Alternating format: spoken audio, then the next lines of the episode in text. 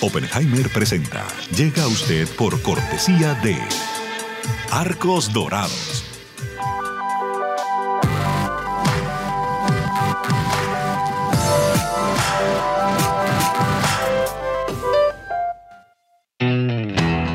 Es más que una universidad. Es vivir una experiencia única de aprendizaje. Es tu tiempo de vivir. UAD Experience. ¿Sabías que según un estudio de la Universidad de Oxford, casi la mitad de los trabajos actuales podrían dejar de existir en 10 años? La inteligencia artificial llegó para quedarse. ¿Cómo te va a afectar la automatización? ¿Cuáles son los trabajos del futuro? Andrés Oppenheimer te lo cuenta en su nuevo libro, Sálvese quien pueda. Y no te quedes atrás. Encuéntralo en librerías.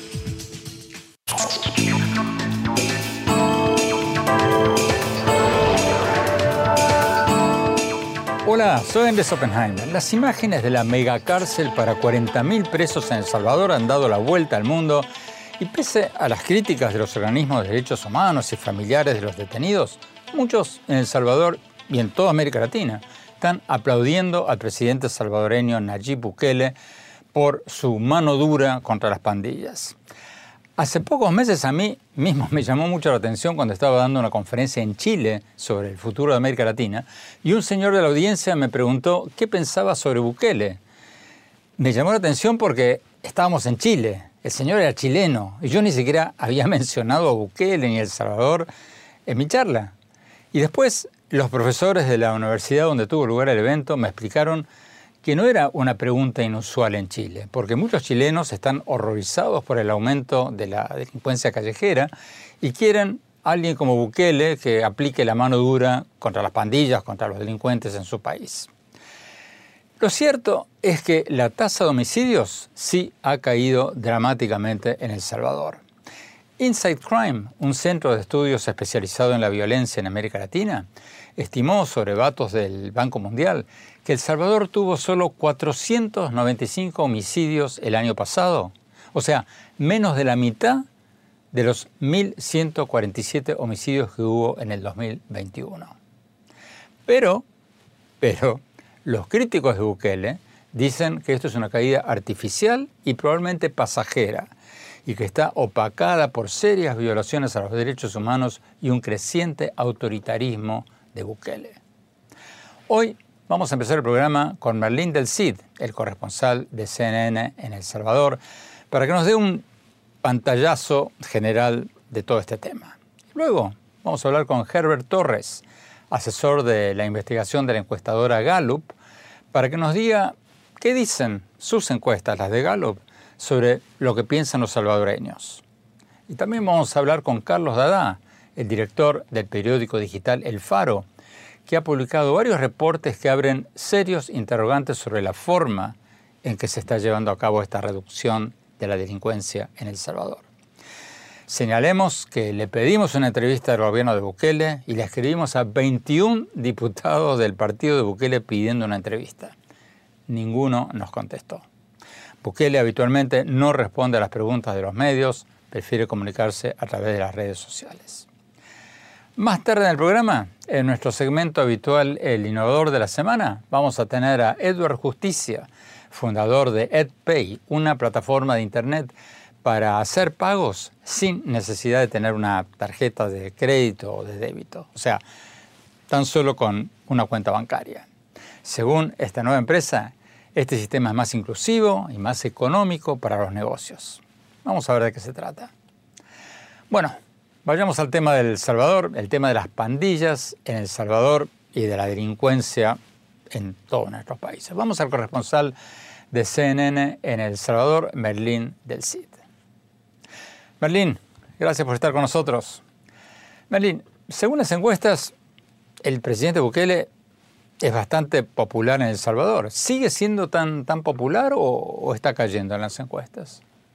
Hola Andrés, gusto saludarlo. Bueno, el presidente sigue siendo popular. Durante todo su mandato han sido altos los niveles, incluso encuestas recientes como la del Instituto Universitario de Opinión Pública de la Universidad Centroamericana, Sid Gallup, la encuesta de la Universidad Francisco Gavidia, una, universidad privada, eh, dan cuenta de que los niveles de popularidad siguen siendo altos, algunos más, otros menos, pero rondan entre el 85 90% de opiniones favorables. Incluso el presidente en septiembre del año pasado dice que va a, o anuncia que va a buscar la reelección para el próximo periodo, en 2024, y algunas casas encuestadoras como estas han preguntado que la gente si está de acuerdo o no, y hay algunas que dicen que nueve de cada diez salvadoreños dicen estar de acuerdo con que el presidente pueda buscar una reelección y que votarían por él. Antes de entrar en el tema de si Bukele es un presidente democrático o si respeta los derechos humanos, déjame preguntarte esto. Muchos apoyan a Bukele por esta mega cárcel para 40.000 presos que ha edificado y por aplicar la mano dura contra las pandillas. Pero, ¿está funcionando eso? ¿Está funcionando la mano dura de Bukele o, lo que estamos viendo en estos videos que dieron la vuelta al mundo es una escenografía? Bueno, depende de, mucho a quién se le pregunte esta situación. Hay algunos sectores de oposición que no están de acuerdo con las medidas que se implementan, pero si a juzgar de los datos oficiales, porque hay que decirlo, el gobierno ha puesto eh, bajo reserva mucha de la información que tiene que ver con eh, la situación carcelaria, con las medidas que se están implementando, las cifras de homicidios, pero eh, si tomamos como, como punto de partida las cifras oficiales que del gobierno, pues sí, el, delito de homicidio se ha reducido sustancialmente en El Salvador. Te puedo dar unos, unos datos. en 2015, de acuerdo a los registros, eh, tuvieron 105 muertes por cada 100.000 habitantes. En 2000 Ah, voy a hacer uso de los datos, dice en 2018 esa cifra, año previo a que el presidente Bukele llegase a la presidencia, fue de 50,4 eh, homicidios por cada 100.000 habitantes. En el caso de 2019, el, año que él llega y que toma posesión de la, de la presidencia a partir del 1 de junio, ese año se registraron 37 muertes por cada 100.000 habitantes. En 2022 esa cifra bajó a 7,8 y de acuerdo a las proyecciones del gobierno, esta cifra dicen, esperan que en 2023 se llegue cercana al 2, eh, por, dos muertos por cada 100.000 habitantes. Ahora mismo el gobierno dice, ah, faltan apenas unos cuantos días para que se puedan tener 365 eh, días sin homicidios. Eh, eso dice el gobierno, es un logro, es producto de las medidas que se han implementado. Merlín, el periódico digital El Faro reportó que esta caída en los homicidios en El Salvador se debe a una negociación entre el gobierno de Bukele y las pandillas. Y sugiere que hay un acuerdo entre el gobierno y las pandillas. ¿Hay evidencias de que eso realmente pasó? Sí, Andrés, hay información sobre eso. Incluso la Fiscalía General de la República abrió una investigación sobre esto. Simplemente, en este caso hay que decirlo, fue el fiscal que fue destituido por la Asamblea Legislativa, eh, controlada por el oficialismo, antes de eso había una investigación precisamente porque había información de inteligencia de que el gobierno del presidente Bukele había estado en negociaciones, en, un aparente pacto contra eh, en un pacto con las dos principales pandillas en El Salvador, la Mara Salvatrucha y el Barrio 18. Sin embargo, eh, la Asamblea Legislativa toma posesión eh, y en, la primera sesión destituye a los magistrados de la Corte Suprema de Justicia y también destituye al fiscal general. En ese momento eh, se nombra ahí mismo a un nuevo fiscal afín a este gobierno y desde entonces no se ha sabido de, ningún avance en torno a esa investigación. El gobierno ha negado que tenga esa eh, aparente negociación con las pandillas, pero se había abierto una investigación y esa eh, de momento fue archivada, Andrés. A, ver si entendí bien. Había un fiscal que estaba investigando un presunto acuerdo entre el gobierno y las pandillas, llega un nuevo Congreso de mayoría pro Bukele, de mayoría oficialista, despide al fiscal que estaba investigando esto y se archivó la investigación. Así es. Recordemos que Bukele ha negado un presunto acuerdo con las pandillas. Berlín, Los grupos de derechos humanos como Human Rights Watch dicen que muchos de los presos que están en esta mega cárcel no pertenecen a las pandillas y que el estado de excepción que decretó Bukele hace casi un año le da poderes absolutos que le permiten encarcelar a mucha gente sin cargos formales. ¿Hay evidencias concretas de esto? Bueno, hay de todo un poco en lo que, en lo que ha planteado Andrés. Eh, hay pandilleros, hay personas que eh, han tatuado su cuerpo y con emblemas alusivos a la pandilla Mara Salvatrucha, al barrio 18 y a otras que también existen en El Salvador. Y eso, digamos, puede ser una muestra, una evidencia de que son parte o al menos han sido parte de, de estas estructuras. Pero sí hay mucha gente que dice que sus familiares han sido detenidos y que no tenían vínculos con estas estructuras. De acuerdo a cifras oficiales, cerca de 3.000 personas, poco más de 3.000 personas, han sido liberadas porque no se les ha encontrado ningún vínculo con estas estructuras y son puestos en libertad por parte de los, de los jueces. Ahora mismo hay cerca de más de 65.000 personas que han sido capturadas a lo largo de este año. Marlene, muchísimas gracias. Digamos, recordemos que la constitución de El Salvador prohibía una nueva postulación de Bukele, pero la nueva Corte Suprema, afín a Bukele, le abrió camino para hacerlo de una forma que muchos expertos legales consideran inconstitucional.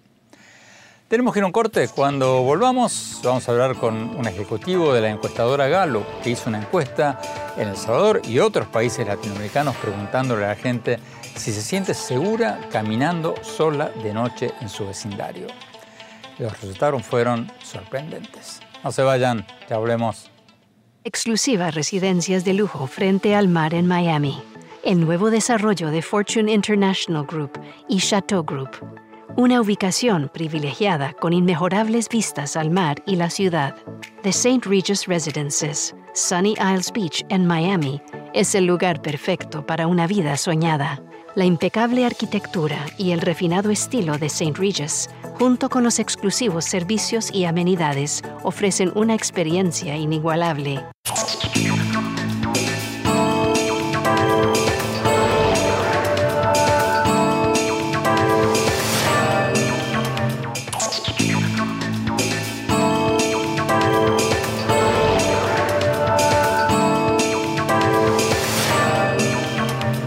Gracias por seguir con nosotros. Estamos analizando la lucha contra las pandillas en El Salvador, la lucha del presidente Nayib Bukele y su nueva megacárcel con capacidad para 40.000 presos. ¿Qué piensan los salvadoreños de la mano dura de Bukele? ¿Están de acuerdo o piensan que es puro teatro? Tenemos con nosotros a Herbert Torres, de la encuestadora Gallup, que hizo una encuesta sobre la seguridad en El Salvador y otros países latinoamericanos. Vamos a la entrevista. Herbert Torres, muchas gracias por estar con nosotros. Herbert, ustedes hacen encuestas todos los años en El Salvador preguntándole a la gente, entre otras cosas, cuán segura se siente la gente caminando de noche, sola, en su vecindario. ¿Qué dicen las últimas encuestas en El Salvador?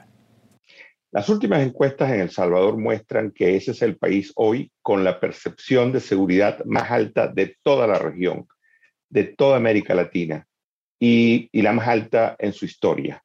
Eh, es, eh, la cifra es que el 76% de la población se siente segura caminando solas por la noche en su zona de residencia. Eso está por encima del promedio latinoamericano, que es 47, eh, y cerca, o, perdón, o incluso por encima del promedio mundial, que es 71. Es decir, hay una percepción de seguridad alta en El Salvador, que coincide además con otros indicadores. Por ejemplo, nosotros también preguntamos si en los últimos 12 meses le ha sido robado algún dinero o alguna propiedad y El Salvador está entre los países con más bajo porcentaje en la región, en toda América Latina, que dice haber sufrido algún tipo de hurto. Eh, solamente 7%, 8%, perdón, dice haber sido víctima de AMPA, mientras que en la región eso es 20%. En fin, eh, eh, la, percepción de seguridad ha mejorado notablemente en El Salvador. ¿Cómo comparan estas cifras con las de México, Colombia, Argentina y, otros países? Sí, bueno, eh, es muy interesante porque, por ejemplo, em, yo tomé Colombia como referencia a propósito de la disputa que se dio entre los dos presidentes. Y la verdad es que es mucho mejor eh, la percepción de seguridad en El Salvador que en Colombia. Por ejemplo, en Colombia, mientras que en El Salvador el 76% de la gente se siente segura caminando a solas por la noche en su zona de residencia, en Colombia es el 44%. Eh, y ese porcentaje, el de El Salvador, es superior al de México, es, superior al de Chile, es, es el más alto de toda la región, de toda América Latina y el Caribe.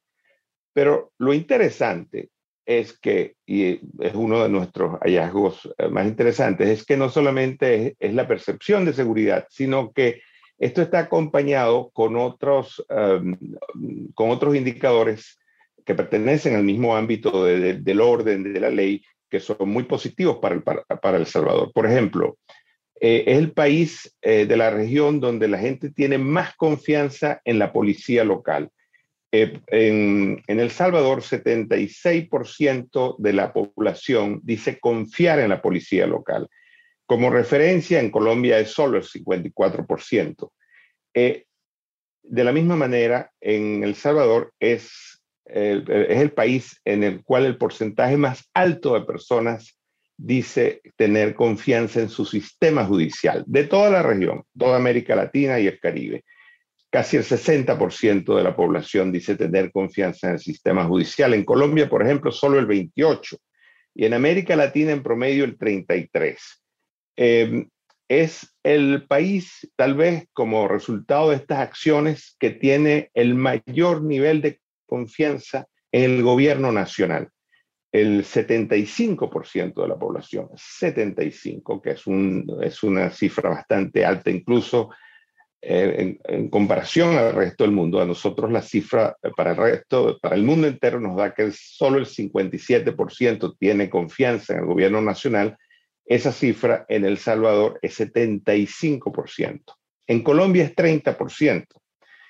Eh, y por supuesto, esto se traduce en que el presidente Bukele es el presidente que tiene la mayor aceptación de toda la región. Eh, eh, tiene una aceptación en, nuestra medición de 83%.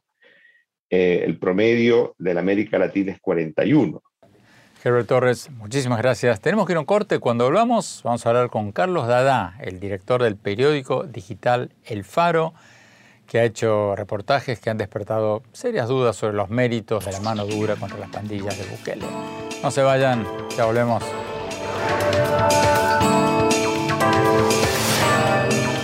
Hola, soy Andrés Oppenheimer. Te invito a visitar mi blog en el sitio de internet andresoppenheimer.com. Ahí puedes ver mis entrevistas y mis más recientes artículos. Y si te registras ahí, te vamos a mandar por email un extracto de mi libro Sálvese quien pueda, sobre qué trabajos van a estar más amenazados por las nuevas tecnologías. Te espero. Gracias por seguir con nosotros. Estamos analizando la lucha contra las pandillas del presidente del Salvador, Nayib Bukele, y su megacárcel, su nueva megacárcel con capacidad para 40.000 presos. ¿Está funcionando? ¿Y sería un buen remedio para otros países latinoamericanos? Tenemos con nosotros a Carlos Dada, el director del diario digital El Faro, que ha publicado varios reportes que abren serios interrogantes sobre la forma en que se está combatiendo la delincuencia en El Salvador. Señalemos una vez más que le pedimos una entrevista al gobierno de Bukele y le escribimos a 21 diputados del partido de Bukele pidiendo una entrevista. Ninguno nos contestó. Vamos a la entrevista con Carlos Dada. Carlos, muchas gracias por estar con nosotros. Carlos, según varias encuestas, el presidente de El Salvador, Bukele, es muy popular en El Salvador. ¿Por qué tu periódico digital, El Faro, critica la política de mano dura de Bukele? ¿Qué respondes al argumento de muchos de que la caída de la tasa de homicidios en El Salvador es gracias a Bukele? Gracias por tenerme en tu programa, Andrés. Em, eh, las tasas de homicidios han sido eh, muy variables eh, en los últimos 10 o 15 años en El Salvador y su reducción ha obedecido principalmente no tanto a acciones efectivas del gobierno o de los cuerpos de seguridad, sino a negociaciones de distintos gobiernos o de distintos actores políticos, hechas todas a oscuras. El gobierno de Bukele no ha sido em, excepcional. Desde que entró al poder en junio de 2019, de inmediato las tasas de homicidios descendieron eh, de manera dramática eh, de uno de los países más violentos del mundo a un país eh, con una tasa de homicidios de país desarrollado. Él lo adjudicaba a su plan de seguridad que nadie conoce y que dijo que era secreto por razones de seguridad nacional. y aproximadamente un año, año y medio después, supimos que en realidad se debía a que había estado negociando en secreto con las pandillas y que las pandillas, em, como parte del acuerdo, habían ordenado, sus líderes desde la prisión habían ordenado a los pandilleros en las calles eh, que detuvieran eh, las, las, las olas de homicidios de los cuales son principales responsables.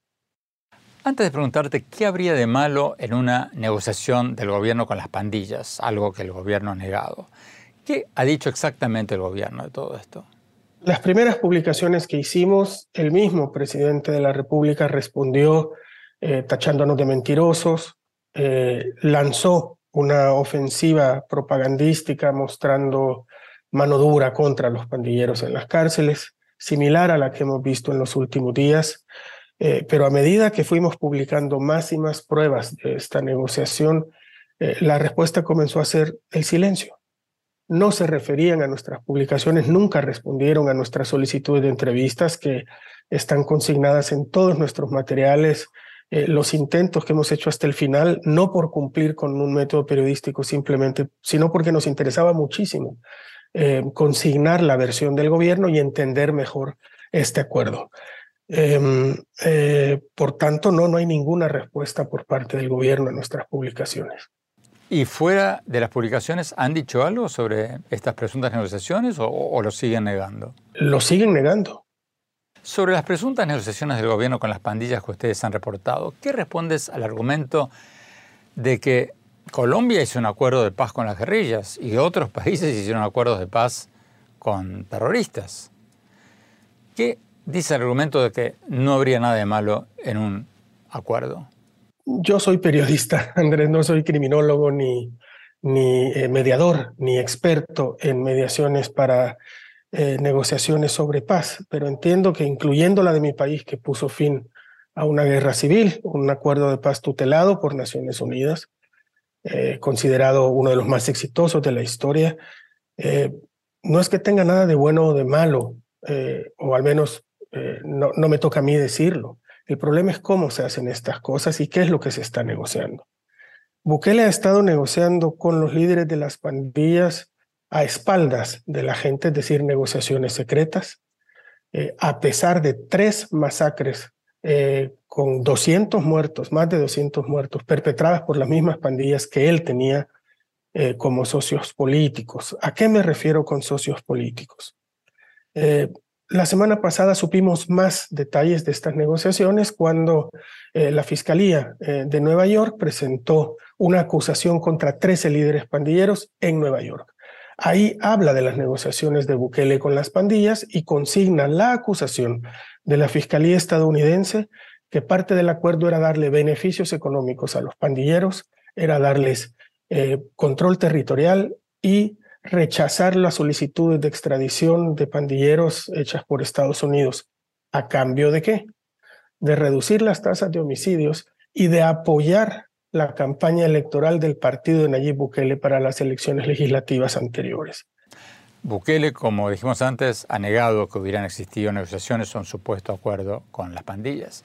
Quédate con nosotros, Carlos, tenemos que no corte. Cuando volvamos, Vamos a preguntarle a Carlos Dada si hay pruebas concretas sobre los señalamientos de los grupos de derechos humanos de que Bukele, el gobierno de Bukele, podría estar encarcelando a gente que no pertenece a las pandillas. No se vayan, ya volvemos.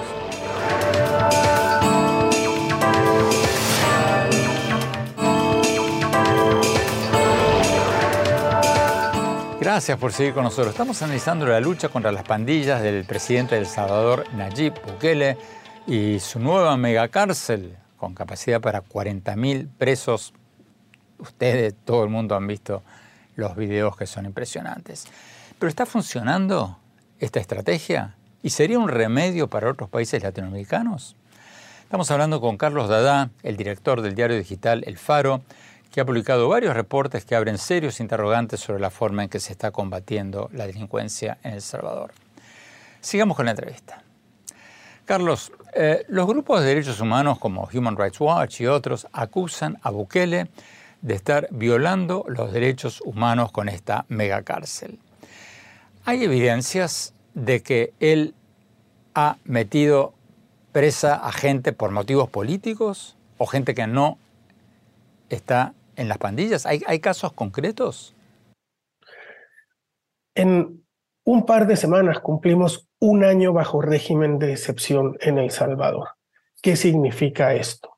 Que la policía, sin necesidad de una orden judicial, puede capturar a quien le parezca sospechoso de pertenencia a las pandillas.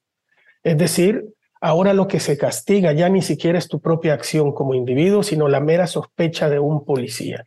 Eso es lo que te lleva a prisión. La prisión preventiva, el plazo de prisión preventiva se ha extendido de 72 horas a 15 días y como los juzgados están absolutamente sobresaturados, esos 15 días se terminan convirtiendo en mucho más tiempo y además con condenas express porque los jueces no tienen tiempo de revisar caso por caso y están haciendo eh, básicamente condenas eh, eh, masivas.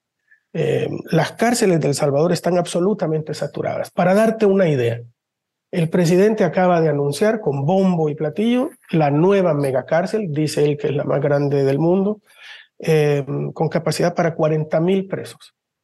40 mil presos es aproximadamente apenas el 60% de los detenidos por la policía en el último año. Eh, en El Salvador calculaban las autoridades de seguridad que había 60 mil pandilleros. Hay más de 60 mil personas ahora mismo eh, detenidas en el último año. Y yo la pregunta que me hago, Andrés, y con la que no encontramos respuesta es si ya hay más capturados que pandilleros y si el gobierno tiene absolutamente doblegados a las pandillas, ¿por qué seguimos extendiendo un régimen de excepción que básicamente cancela nuestras garantías constitucionales? Carlos, ¿cómo habría que solucionar el tema de las pandillas y el crimen organizado en general en El Salvador y, en América Latina? ¿Cuál es la recomendación o la moraleja o la lección que tú sacas de lo que está pasando en El Salvador y lo que ustedes han reportado? Mira, lo que hemos visto eh, nosotros y, la, conclusión no es que eh, requiera inteligencia superdotada, es que eh, los pandilleros no nacen ni por generación espontánea ni descienden de una nave espacial. Son y han sido el producto más violento de una sociedad descompuesta. Eh, nosotros tuvimos un mártir, eh, eh, Monseñor Romero, ahora santo, San Romero, que decía, si no se solucionan las causas estructurales de la violencia, la violencia no se puede erradicar. ¿Qué quiero decir con esto? Mientras no se resuelvan las causas estructurales que han permitido nacer y crecer a las pandillas en esas comunidades abandonadas por el Estado, seguirás teniendo expresiones violentas de descomposición de personas que han sido marginadas y que no encuentran agencia en su vida. Lo que estamos viendo es al contrario, en vez de un Estado civilizado, de un Estado humanista, estamos viendo a un Estado que presume eh, de la venganza, de, de, perpetrar la barbarie contra los bárbaros en lugar de aplicar eh, la civilización en esas comunidades que han dado origen a las pandillas. No vemos ningún plan para eh, transformar esos problemas estructurales que han servido de caldo de cultivo a las pandillas. Carlos Dada, muchísimas gracias por esta entrevista. Tenemos que ir a un corte. Cuando lo vamos, a nuestro segmento habitual, el innovador de la semana. Y después, mi reflexión sobre el combate contra las pandillas en El Salvador y si va a funcionar o no tanto. No se vayan, ya volvemos.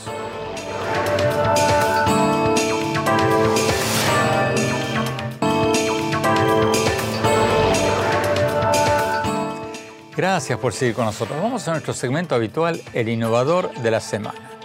Hoy vamos a tener con nosotros a Edward Justicia, fundador de EdPay. Es una plataforma de Internet para hacer pagos sin necesidad de tener una tarjeta de crédito o de débito, tan solo con tu cuenta bancaria. Según esta nueva startup, esta nueva empresa, este sistema es más inclusivo y más barato para los negocios. Ya están en Chile y en México. Vamos a preguntarle de qué se trata y cómo lo hacen. Vamos a la entrevista. El innovador de la semana es presentado por falabella.com. Un nuevo punto de partida.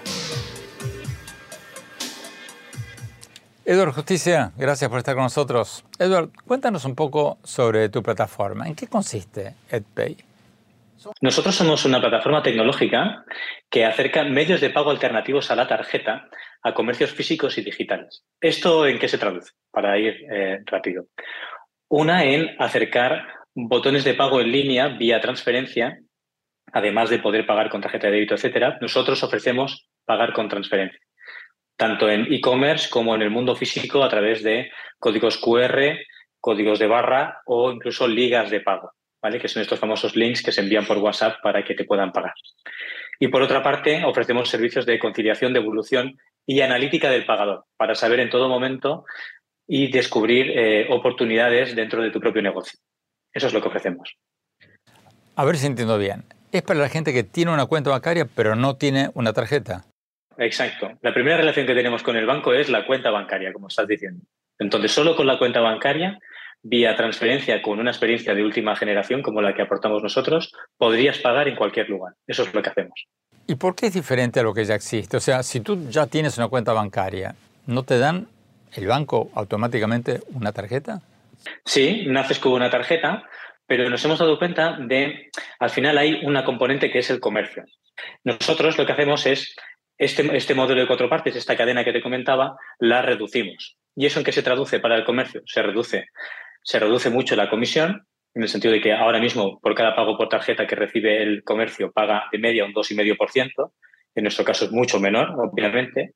La liquidación de los fondos no es a, las 48 horas, como suele ser en tarjeta, en nuestro caso es inmediata y el 100% de los fondos no se divide o no se separa la comisión de cada transacción en el momento, sino que se hace una vez al mes por, toda, por, cada, transferencia satisfactoria.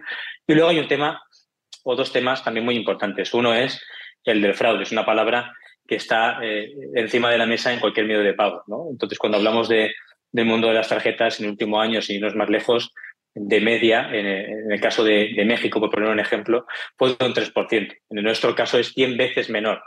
Y te voy a contar por qué, ¿no? ¿Por qué es menor?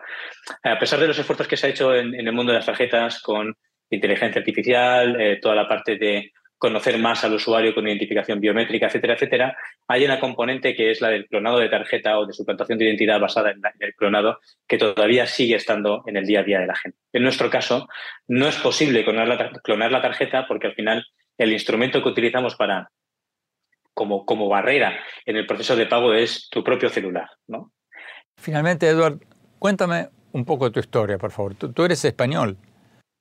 Pues mira, eh, yo soy de Barcelona, ya verás por el acento, pero, pero soy ingeniero en telecomunicaciones por la Universidad de aquí de Barcelona, la Politécnica de Cataluña, y la verdad es que he estado siempre ligado al mundo de la banca. ¿no? Eh, estudiando la carrera, eh, muy prontito me ingresé en un banco aquí y siempre he estado muy cerca del hierro, como decimos nosotros, ¿no? Muy cerca de lo que es el transaccional, ¿no? La máquina que se encarga de hacer todas estas operaciones, ¿no? Entonces siempre me atrajo el mundo de la, de la, de la, de la banca desde un punto de vista tecnológico y desde entonces pues he ido, he ido absorbiendo otras áreas que siempre me han generado mucha inquietud. Y a partir de ahí pues tuve la posibilidad de, de viajar a, tanto a Chile como a México y viví en, en, eh, Chile en este caso eh, un año y allí pues descubrí que había esa, esa, esa oportunidad ¿no? de, de, de, poder acercar el mundo de las transferencias de una manera que fuese friction, eh, sin, sin ningún tipo de fricción, muy amigable y que pudiera estar al alcance de cualquier persona, ¿no? que es un poco el motivo ¿no? de ETPay. Eduardo Justicia, muchísimas gracias, muchísima suerte con EdPay. El innovador de la semana es presentado por falabella.com, un nuevo punto de partida. Tenemos que ir a un corte cuando hablamos mi reflexión sobre el combate contra las pandillas en El Salvador y si sería un buen remedio para el resto de América Latina. No se vayan, ya volvemos.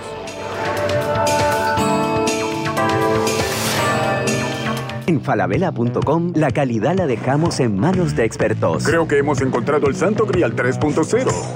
Aprobado, aprobado, aprobado. ¡Uh, caracoles! Miles de marcas, miles de emprendedores, la mejor calidad. Todo lo que necesitas está en el nuevo falabella.com. Descarga la app. Hola, soy Andrés Oppenheimer. Te invito a visitar mi blog en el sitio de internet andresoppenheimer.com Ahí puedes ver mis más recientes entrevistas y artículos periodísticos. Y si te registras ahí, te vamos a mandar por email un extracto de mi libro Sálvese quien pueda, sobre qué trabajo tienen más futuro con las nuevas tecnologías. Te espero. Gracias por seguir con nosotros. Mi reflexión sobre la mano dura del presidente salvadoreño Nayib Bukele y su nueva megacárcel con capacidad para 40.000 presos en El Salvador. Como decíamos al principio del programa, las imágenes de esta megacárcel han dado la vuelta al mundo. Y he escuchado a varias personas en otros países que están hastiadas de la delincuencia y que admiran a Bukele por lo que está haciendo en El Salvador. Analizando las cosas fríamente, parece ser cierto que la tasa de homicidios ha bajado enormemente en El Salvador. Según el dato del Centro de Estudios InsightCrime.org que citábamos al principio del programa, los homicidios en El Salvador cayeron de 1.147 en 2021 a 495 homicidios el año pasado. O sea, cayeron más de la mitad. Y también parece ser cierto que las encuestas muestran que la gente se siente más segura y que Bukele es muy popular en su país. Pero la pregunta que me hago es cuánto de esto es pasajero y cuánto de esto va a ser permanente. Porque el periódico digital El Faro y los fiscales de Nueva York dicen que han habido negociaciones entre funcionarios del gobierno de Bukele y las pandillas, algo que el presidente niega. Pero si llegara a ser cierto que Bukele negoció con las pandillas de que bajen los homicidios a cambio de protección para los jefes pandilleros contra la extradición y otros favores, entonces en esa hipótesis, las pandillas no se estarían reduciendo, ni estarían perdiendo poder. Sería una tregua pasajera y artificial que se podría romper en cualquier momento. Y después, por otro lado, están las críticas sobre los más de 60.000 presuntos pandilleros presos, que algunos de ellos no serían pandilleros ni son encarcelados con debido proceso. Y finalmente, están las críticas de que Bukele que fue democráticamente electo, está acaparando poderes casi absolutos. Y que si no hay contrapesos al poder presidencial de Bukele, El Salvador corre el riesgo de nuevas decisiones presidenciales cuestionables, como por ejemplo la decisión de Bukele de comprar bitcoins con dineros del Estado cuando el precio de bitcoin estaba altísimo y después se desplomó. Resumiendo, la delincuencia en El Salvador cayó es cierto. La pregunta ahora es por cuánto tiempo y a qué costo. Bueno, se nos acabó el tiempo. Los invito, como siempre, a visitar mi blog en la página de internet andresopenheimer.com. Síganme en mi Twitter, arroba en mi página de Facebook, Andrés Oppenheimer, y en mi cuenta de Instagram, Andrés Oppenheimer Oficial. Gracias por acompañarnos. Hasta la semana próxima.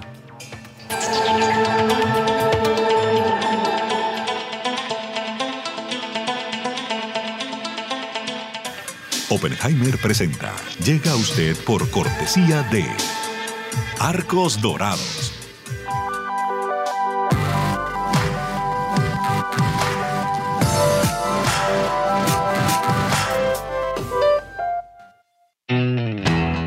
Es más que una universidad. Es vivir una experiencia única de aprendizaje. Es tu tiempo de vivir. UAD Experience.